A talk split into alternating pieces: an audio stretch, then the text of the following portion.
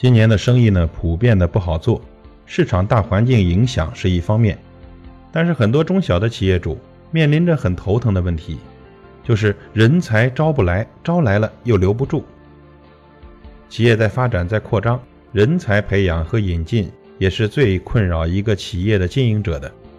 其实，企业表面缺的是人才，实际呢，缺的是一套引进和管理人才的机制。所谓筑巢引凤，没有梧桐树，哪来的金凤凰呢？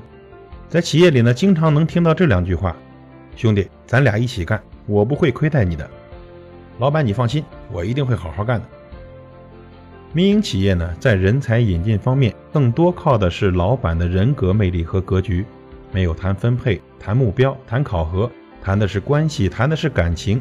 一旦进入企业之后，双方发现。都不是当初想象的那样美丽。老板觉得他没有给企业带来什么大的改变，而对方呢也觉得企业没有兑现不会亏待我的承诺，导致呢高兴而来，反目而去。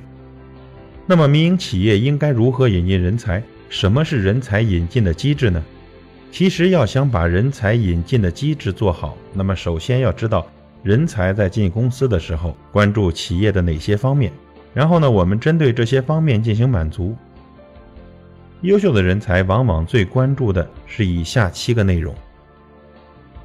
第一点，企业的愿景，企业的未来规划和发展目标。发展意味着机会，这些对于优秀的人才来说，一个没有未来的企业没有任何吸引力，因为他们需要的是一个宽阔的平台。第二点，清晰的岗位职责。就是人才在进入企业后，我具体的做什么工作，我的权利义务是什么？第三点，绩效考核，这是指呢企业对我的要求是什么？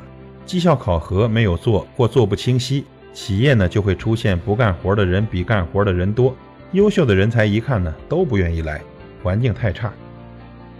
第四点，薪酬分配是怎么样的？发工资呢要有科学的依据和标准。同时需要有激励性和驱动力。第五点，我在企业里的职业生涯规划是怎么样的？未来的出路在哪儿？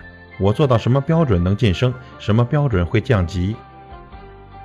第六点，进入企业如果不胜任，是否有支持完善的培训体系？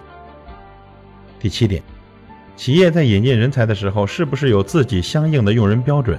是否有完善的招聘体系？如果一个企业能把以上的七个内容清晰化、标准化，优秀的人才一看呢，就能知道企业未来的发展规划和自己是一致的，来了也知道做什么，做到什么程度，给多少钱，能力不够还有培训和支持。企业呢必须建立完善的流程和管理体系，优秀的人才才会有安全感。